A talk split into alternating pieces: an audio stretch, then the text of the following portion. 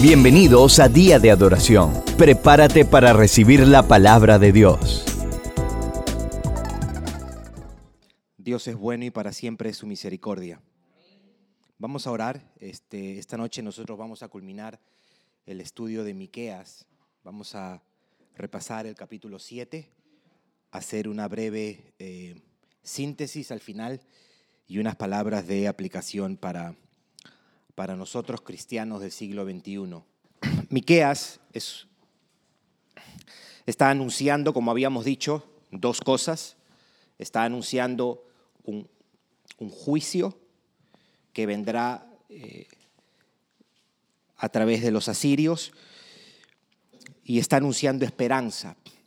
Eh, nosotros encontramos en Miquea algo que encontramos por lo general en los profetas el anuncio de un juicio por la infidelidad de Israel, pero también el anuncio de un consuelo, restauración, salvación y esperanza.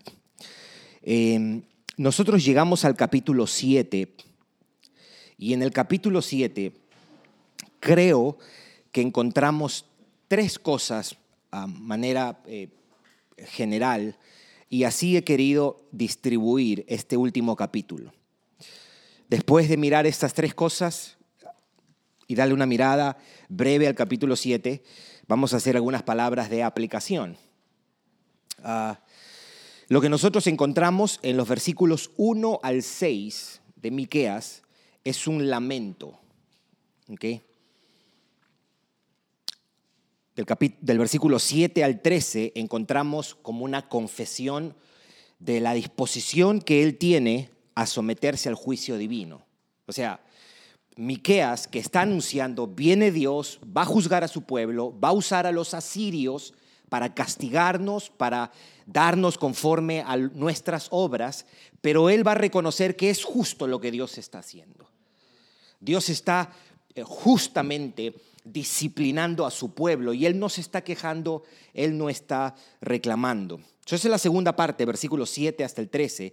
Y al final, desde el 14 hasta el 20, nosotros vamos a notar palabras de esperanza, palabras de esperanza. Vamos a encontrar un pasaje bien conocido en los versículos 18 hasta el 20. Eso es lo que vamos a estar haciendo. Vamos a mirar el lamento que hace Miqueas, vamos a mirar una disposición a someterse al juicio divino y al final unas palabras de esperanza. Cuando concluyamos hacemos una breve síntesis de lo que es Miqueas y al final unas palabras de, aplicación para, para nosotros. Entonces, vamos a leer del 1 al 6. Vamos a leer del 1 al 6 y lo que vamos a encontrar aquí es lamento por la idolatría y la injusticia y la corrupción que hay en toda la nación. So, versículo 1 dice, Miqueas capítulo 7, versículo 1, ay de mí. ¿A alguien le suena familiar esto? ¿Quién dijo esto? Isaías 6, ay de mí, decía. Miqueas es contemporáneo de Isaías. Miqueas eh, tiene su ministerio aproximadamente al mismo tiempo que el profeta Isaías está anunciando el juicio de Dios por medio de el ejército asirio. Porque estoy como cuando han recogido los frutos del verano, como cuando han rebuscado después de la vendimia y no queda racimo para comer. Él está usando una metáfora y ahorita vamos a ver por qué él la usa. Mi alma deseó los primeros frutos. Versículo 2, faltó el misericordioso de la tierra y ninguno hay recto entre los hombres. Todos acechan por sangre, cada cual arma red a su hermano. Versículo 3. Para completar la maldad con sus manos. El príncipe demanda y el juez juzga por recompensa. Y el grande habla el antojo de su alma y lo confirman. El mejor de ellos es como el espino el más recto como zarzal. El día de tu castigo viene, el que anunciaron tus atalayas. Ahora será su confusión. No creas en amigo. Note, note lo que está diciendo ahora Miqueas. No creas en amigo, ni confiéis en príncipe.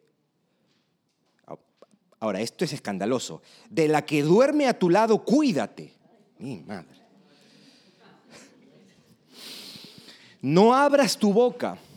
Versículo 6 dice, porque el hijo deshonra al padre, la hija se levanta contra la madre, la nuera contra su suegra, y los enemigos del hombre son los de su casa.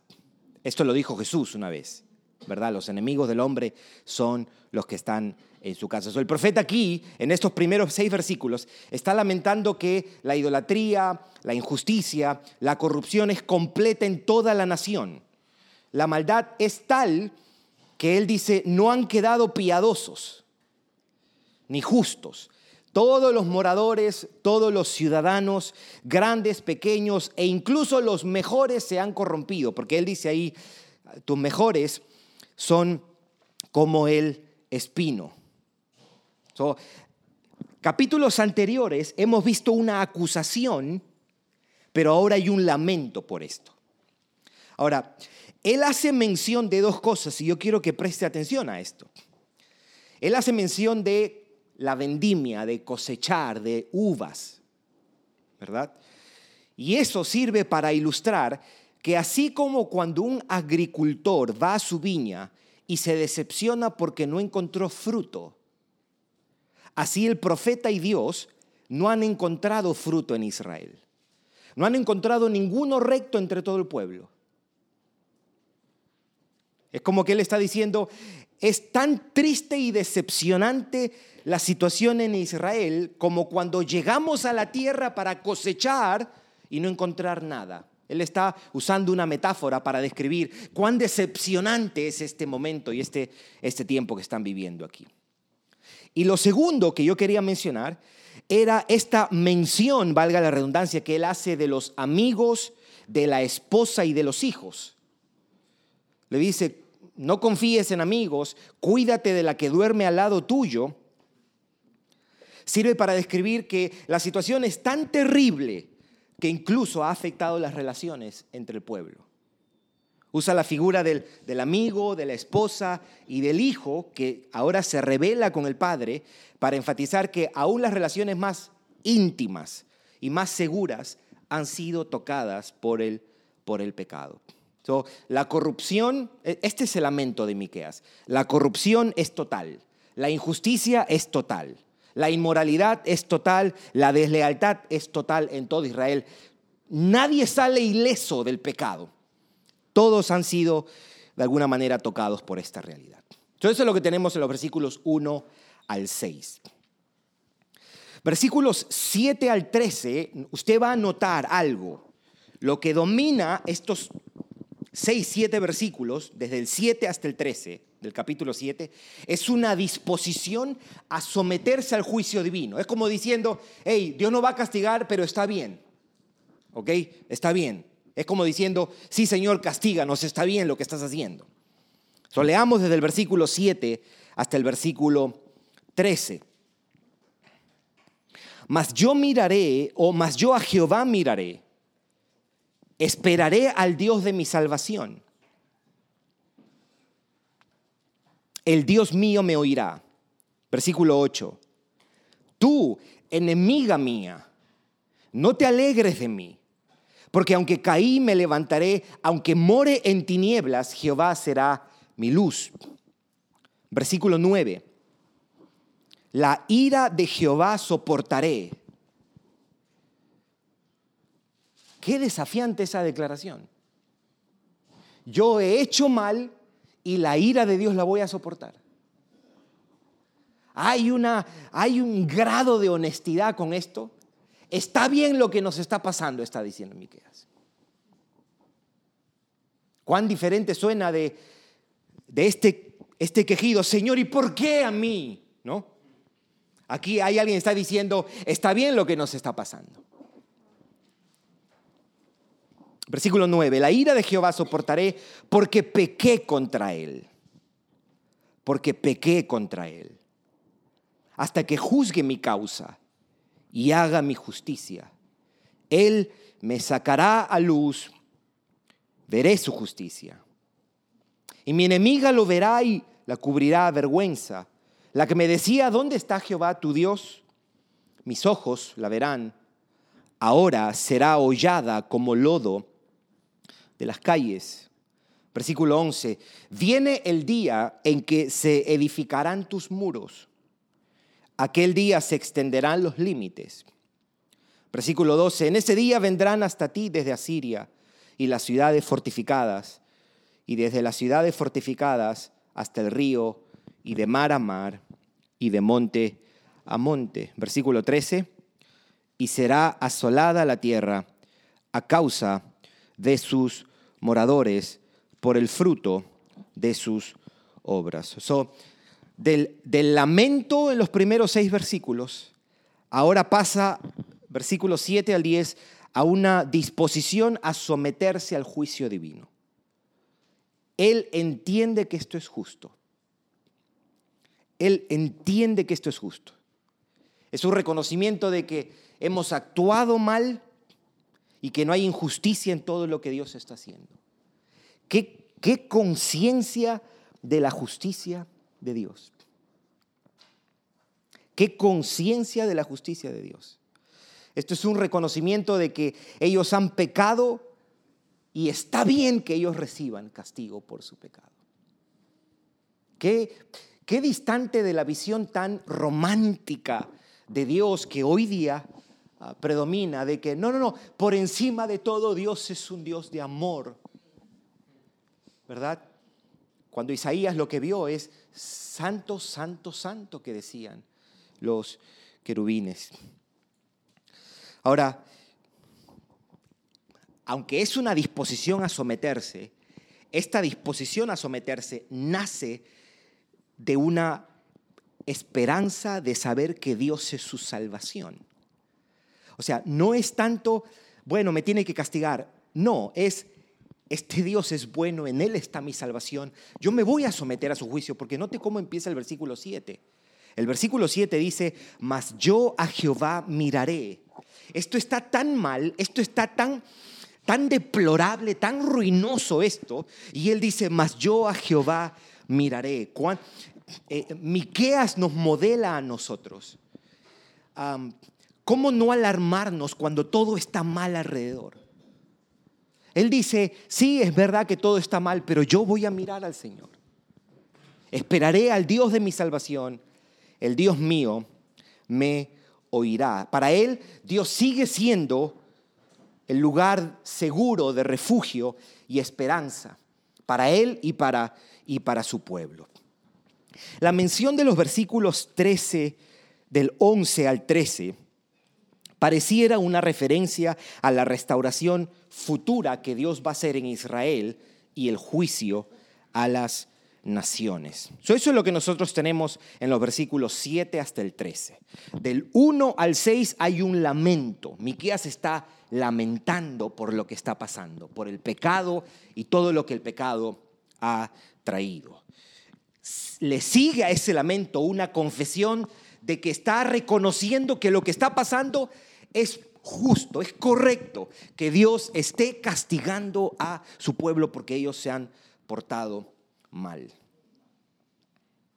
Y ahora desde el 14 hasta el 20 nosotros vamos a encontrar palabras de esperanza palabras de esperanza. Cuando empezamos el estudio de Miqueas, nosotros habíamos dicho que el libro no sigue una línea ah, fija, sino que menciona el pecado, habla de esperanza, vuelve a mencionar el pecado, vuelve a hablar de esperanza, reconoce que están mal y vuelve a hablar de esperanza. Este es, esa es la, de alguna manera eh, la dinámica que uno encuentra en el libro de Miqueas no es, por ejemplo, tan marcado como Isaías. Isaías, 66 capítulos, 39, los 39 primeros capítulos de Isaías son bien precisos en apuntar al pecado de Israel. Y ya desde el capítulo 40 hasta el 66, el tono de, de, la predicación de Isaías tiene más a esperanza, a traer consuelo, a traer restauración. A Israel, Miqueas no tanto. Miqueas pasa de, de, del juicio y la condenación y la acusación del pecado a la esperanza y vuelve al juicio y después vuelve al pecado, vuelve al juicio. Um, eso es lo que nosotros tenemos. Pero aquí, versículos 14 hasta el 20, nosotros tenemos palabras de esperanza. A pesar de todo esto, Miqueas sabe que Dios es un Dios de misericordia, un Dios de salvación, y él mire lo que va a empezar a hacer desde el versículo 14. Empieza con una oración. Dice, apacienta tu pueblo con tu callado, el rebaño de tu heredad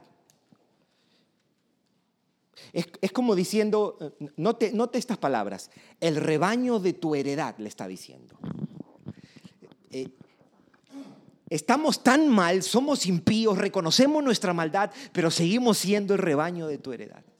Había una conciencia de que lo que nos define a nosotros no es nuestro pecado, lo que nos define es que somos tuyos. Y sigue siendo nuestro pastor. Esa era la conciencia de Miqueas, que mora solo en la montaña, en campo fértil, busque pasto en Basán y Galat como en el tiempo pasado. So, aquí hay una petición de restaura tu pueblo, guía tu pueblo, provee a tu pueblo, protege a tu pueblo. Versículos 15 al 17 viene la respuesta de Dios. Ahora, prepárese para las palabras tan duras que Dios va a mencionar, versículos 15 al 17. Yo les mostraré maravillas como el día que saliste de Egipto. Las naciones verán y se avergonzarán de todo su poderío. Pondrán la mano sobre su boca, ensordecerán sus oídos. Versículo 17. Lamerán el polvo como la culebra. Este es el Dios de misericordia y este es el Dios de bondad y el Dios de compasión. Le está diciendo, las naciones van a lamer el polvo como la culebra. Como las serpientes de la tierra, temblarán en sus encierros, se volverán amedrantados ante Jehová nuestro Dios y temerán a causa de ti. ¿Cuál es la respuesta de Dios? La respuesta de Dios es que, hey, a Israel le va, le va a tocar castigo, pero las naciones también van a recibir su parte. Las naciones impías no quedarán sin castigo. So, 15, 16, 17 tenemos el juicio que Dios traerá a las naciones que someterían a Israel. Entiéndase la nación de Asiria que invade Israel, el reino del norte, aproximadamente en el año 722 antes de Cristo, y la nación de Babilonia que invade el reino del sur, Judá, aproximadamente en el año 588 antes de Cristo. Dios juzga a las naciones. El lenguaje es fuerte porque él dice que lamerán el polvo. Lamerán el polvo. Es como que Dios va a barrer y va a juzgar a estas, a estas naciones y ahí no va a tener Dios misericordia, ahí Dios va a ser justo. Amén.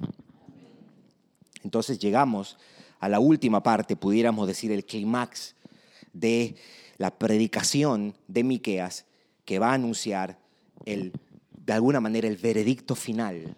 Note las palabras tan poéticas pero conmovedoras que hace Miqueas. ¿Qué Dios como tú? Ahora, esto es interesante porque eso es lo que significa el nombre Miqueas. ¿Quién como tú? Y él está usando su nombre para decir quién como, como tú. Algunos creen que el nombre Michael viene de Maica, este nombre, Miqueas, quién como tú. Y note lo que sigue diciendo, que perdona la maldad y olvida el pecado del remanente de su heredad.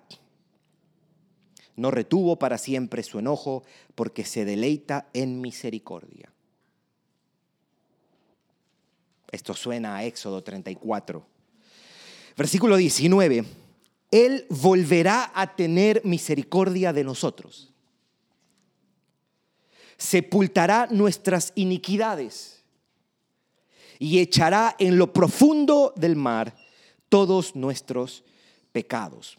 Para aquellas personas que a veces usan este pasaje para decir, si tú te encuentras con Dios y le preguntas, eh, ¿tú te recuerdas mi pecado de ayer? Y él dice, no, yo me olvido el pecado por Miqueas. No es correcto esa lectura porque esto es algo metafórico.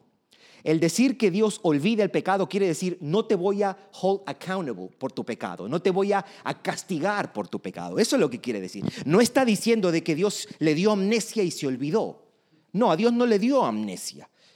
Porque tampoco podemos decir, porque si dijéramos eso, estaríamos diciendo, entonces nuestros pecados están en el fondo del mar, o si voy al fondo del mar, ahí puedo encontrar mis pecados. No, es una manera figurativa de hablar, una manera metafórica de hablar. Y lo que está diciendo es, Él volverá a tener misericordia de nosotros, sepultará nuestras iniquidades, como diciendo, mira, cuando yo perdono, yo perdono. Y echará en lo profundo del mar todos nuestros pecados. Versículo 20, cumplirás la verdad a Jacob y a Abraham la misericordia que juraste a nuestros padres desde tiempos antiguos. So aquí hay una confesión final del gran amor de Dios hacia su pueblo, una expresión de confianza en la misericordia de Dios. La esperanza Miqueas lo está diciendo, y la esperanza de Israel se encuentra en el Dios perdonador que cumple las promesas hechas a Abraham y él recuerda que Dios es fiel a su pacto. Note que Miqueas está yendo hasta los días de Abraham, muchísimos años antes. Y está diciendo, lo que Dios le prometió a Abraham en Génesis 12, en Génesis 15, Dios lo está cumpliendo. Dios lo está cumpliendo. Dios no se ha desentendido del pacto que hizo con su pueblo, de la promesa que Dios le hizo a Abraham. ¿Qué Dios como tú que perdona la maldad y olvida el pecado del remanente de su heredad? No retuvo para siempre su enojo o su ira, porque se deleita en misericordia. Esto es esperanzador, mis hermanos. Dios se deleita en hacernos misericordia. Él volverá a tener misericordia de nosotros, sepultará nuestras iniquidades y echará en lo profundo del mar todos nuestros pecados. Cumplirás la verdad a Jacob y a Abraham la misericordia que juraste a nuestros padres desde tiempos antiguos. Amén. So, como dije hace un momento, Miqueas es un anuncio de castigo y redención, de juicio y de esperanza.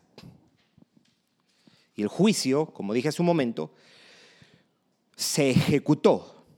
Dios llevó al imperio asirio hasta Samaria y Samaria cayó.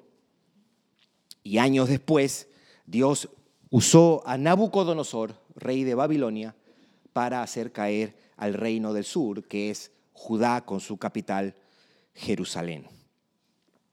Toda la nación ha sido acusada por el profeta.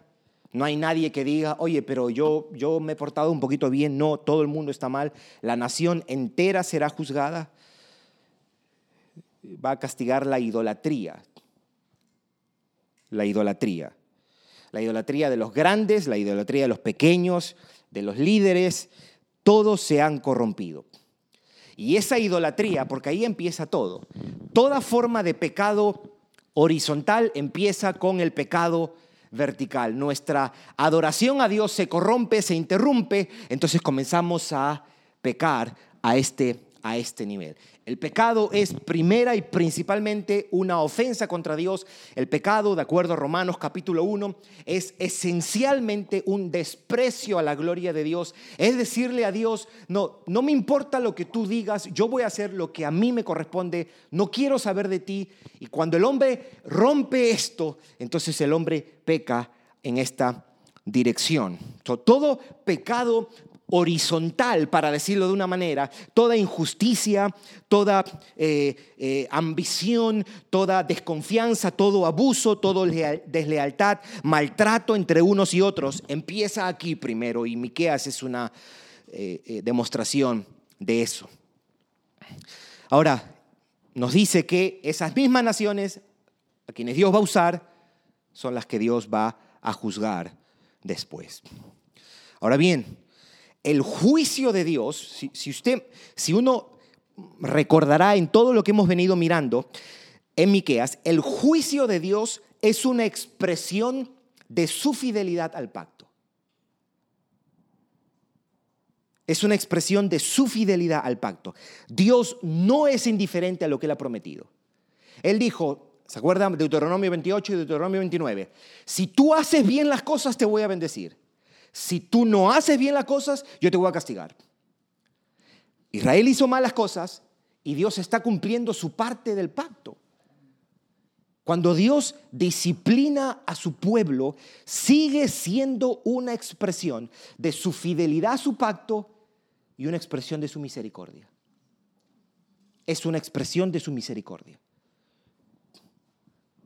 No decimos nosotros, o antes era más común,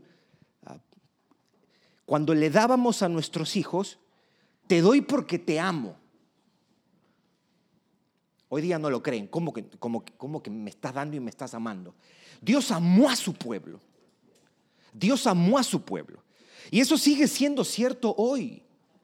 Dios sigue disciplinando a su pueblo. Obviamente el castigo que recibimos no es un castigo judicial, el castigo judicial por nuestros pecados, Cristo lo llevó en la cruz del Calvario. Lo que recibimos es un castigo paternal, un castigo en el que Dios nos disciplina para hacernos cada día más santos. Pero librar y decir, no, no, no, Dios no te castiga. No, eso no es cierto porque Hebreos dice que a Dios a quien ama disciplina y azota a aquel a quien recibe por hijo. El problema muchas veces es interpretar todo lo malo que nos pasa como un castigo de parte de Dios. Ahí está el problema, porque no es la única verdad que uno toma en cuenta. Sufrimos y padecemos porque estamos viviendo en un mundo caído, porque otros pecan en contra nuestra. Muchas veces sufrimos por decisiones nuestras y propio pecado. Sufrimos porque Dios ordena sufrimiento para nuestro bien. Sufrimos porque es el resultado de abrazar al Cristo sufriente. Seguir a Cristo es seguirlo en la senda del sufrimiento. En el mundo tendréis aflicción, dijo Jesús. Pablo decía, ustedes van a abundar en las aflicciones de Cristo. Pero ciertamente Dios tiene el derecho, la potestad, y lo hace de disciplinar a sus hijos. Y lo último es que el Dios de Miqueas es un Dios de perdón y misericordia. ¿Quién como tú, oh Dios, que perdona a tu pueblo? En, la última, en los últimos minutos del estudio, me gustaría mencionar cuatro cosas, tres cosas en realidad, como aplicación para nosotros. Cuando leemos Miqueas, cuando estudiamos Miqueas, eh, eh, es un libro profético, profeta menor, un libro histórico también, porque nos está hablando de un tiempo en la historia. Ah, pero ¿cómo podemos nosotros leer este este texto? ¿Cómo nos puede informar a nosotros, los creyentes hispanos, aquí en los Estados Unidos? ¿Cómo podemos sacar provecho? Y quería decir algunas, algunas cosas. La primera es esta. El lamento es la respuesta apropiada a nuestro pecado. La vida cristiana no debe estar exenta de lamento por el pecado.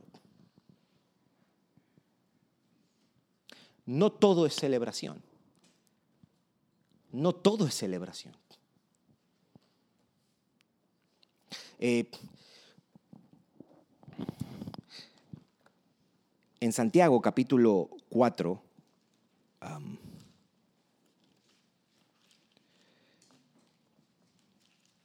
versículo 8, dice, versículo 8, dice Santiago o James, acercaos a Dios y Él se acercará a vosotros. Pecadores, limpiad las manos y vosotros los de doble ánimo, purificad vuestros corazones. Y note lo que dice el versículo 9. Afligíos y lamentad y llorad, y vuestra risa se convierte en lloro y vuestro gozo en tristeza. Humillaos delante del Señor y Él os exaltará. Aquí Santiago está llamando al lamento. Hay un tiempo, ciertamente hemos estado leyendo con la iglesia el libro de Eclesiastés, lo que toca en, en el plan de lectura. Capítulo 4, hay tiempo para todo. Hay tiempo de reír, pero también hay tiempo de llorar. Eso es bueno lamentar. Es importante lamentar. Es saludable lamentar. El cristiano debe ser una persona que lamenta su pecado. El cristiano no debe ser las personas que dicen, ups, me equivoqué. No, pecamos contra Dios y es apropiado lamentar. Es más, usted recordará en 1 Corintios 5, ¿Se acuerda que Pablo, le han contado a Pablo acerca de este hombre que se está acostando con la esposa de su, mamá, de su papá? Y él les escribe a los corintios y le habla en el capítulo 5. Y él les dice a los corintios, ustedes están llenos de vanidad, ustedes debían haber lamentado. Grief es la palabra que traduce en inglés. Ustedes debían haber estado llorando porque este hombre está pecando. La respuesta apropiada al pecado individual y al pecado corporal es lamentar y llorar. Que por lo general, cuando se trata de un pecado corporal, lo que más domina es el chisme y la murmuración. No el lamento. Y nosotros debemos aprender que parte de la vida cristiana es lamentar cuando hemos pecado. Ustedes debían haber lamentado que este hombre está pecando y ustedes están como si nada estuviese pasando. La iglesia debe llorar, inclusive cuando escuchamos de situaciones lamentables dentro de la iglesia de Jesucristo en distintas partes del mundo, nosotros deberíamos lamentar.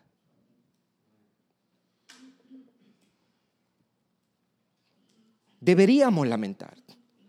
A mí me da mucha tristeza que tengamos estos medios en las redes sociales donde se pone esto como si fuese farándula y chisme, cuando eso debería provocar a que la iglesia llore, lamente.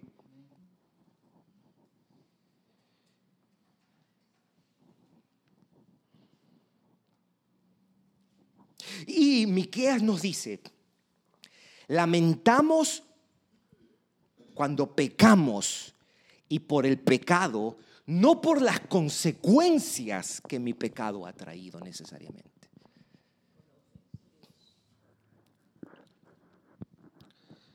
Yo he visto personas que han pecado, han perdido muchísimo a causa de su pecado y llegan llorando a la iglesia, lamentando, pero tienes que buscar y ser, tienes que discernir y preguntarle a esa persona, ¿por qué estás llorando? Porque muchas veces las lágrimas no es porque le he fallado a Dios. No, las lágrimas es porque me votaron o perdí mi matrimonio, o perdí mi familia. Bueno, está bien, llora por eso, pero si no lamentas, si no te arrepientes porque le has fallado a Dios, Calvino decía, el cristiano lo último que quisiera es ofender a su padre.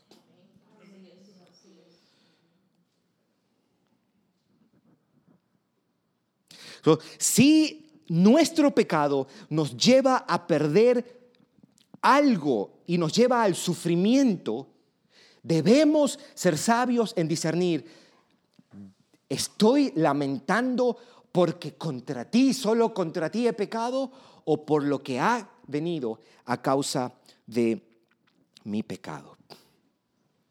Eso es lo primero que quería decir. Lo segundo tiene que ver con tomando eh, Miqueas 6:8, podemos mirarlo una vez más. Miqueas 6:8.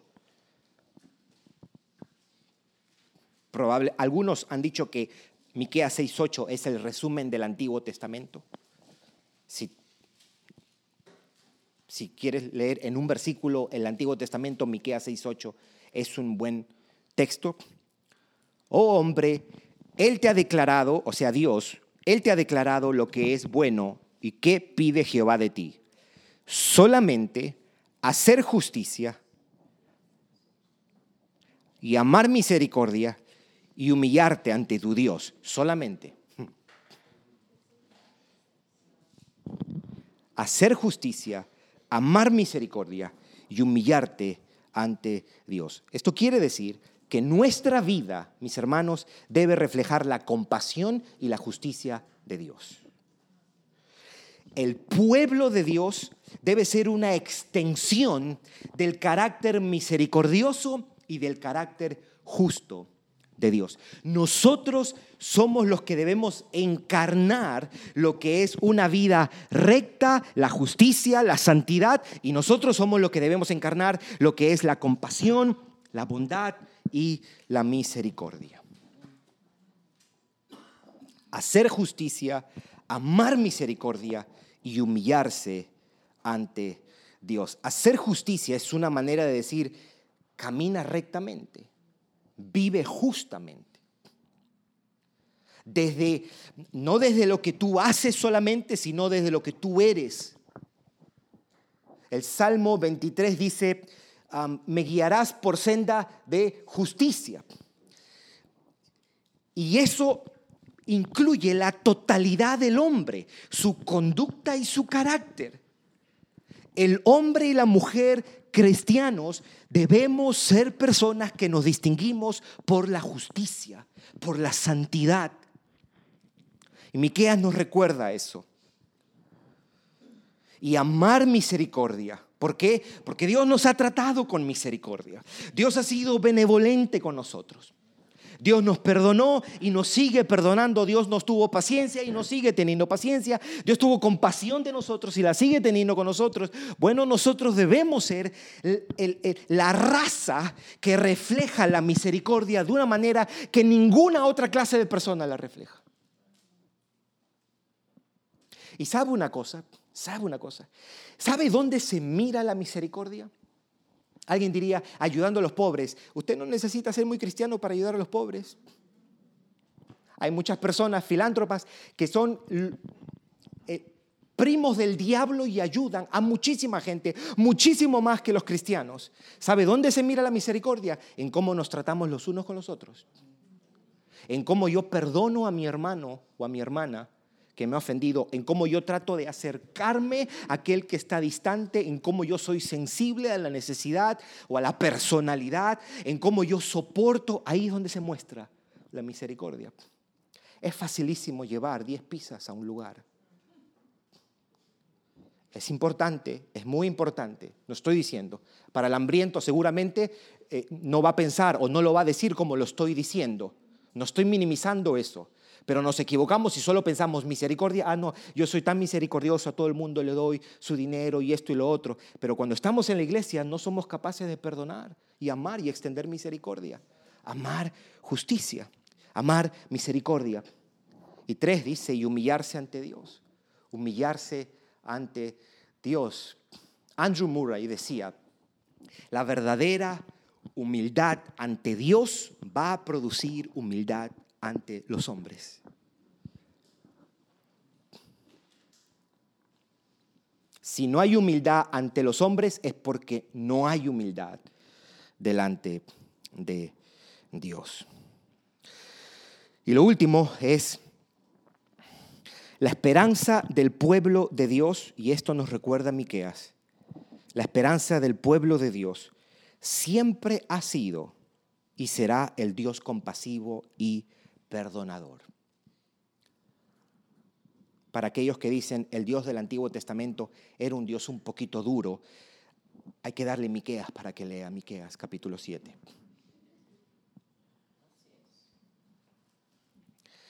El Dios del Antiguo Testamento es el mismo Dios que derramó su ira en la cruz del Calvario en el Nuevo Testamento. Es el mismo Dios. Es el mismo Dios. La esperanza del pueblo de Dios no la ha encontrado en otro lugar. Nuestra esperanza es segura para hoy y para mañana. Miqueas, al fin y al cabo, es un testimonio del Evangelio. Tenemos perdón en Cristo Jesús. Dios es un Dios de compasión y Dios es un Dios de misericordia. ¿Quién como tú que perdonas la maldad de tu pueblo? Miqueas es el testimonio de que el pueblo de Dios siempre ha sido el mismo pueblo vil, pecador, infiel, que tiene un Dios que es paciente, compasivo y misericordioso. La Biblia no hace ningún esfuerzo por querer maquillar a los grandes hombres de la Biblia y querer presentarlos como santurrones. No, la Biblia lo presenta tal como ellos fueron, pecadores. David fue un, un adúltero y un asesino. Abraham se acostó con una mujer que no era su esposa. Y, podemos seguir hombres pecadores.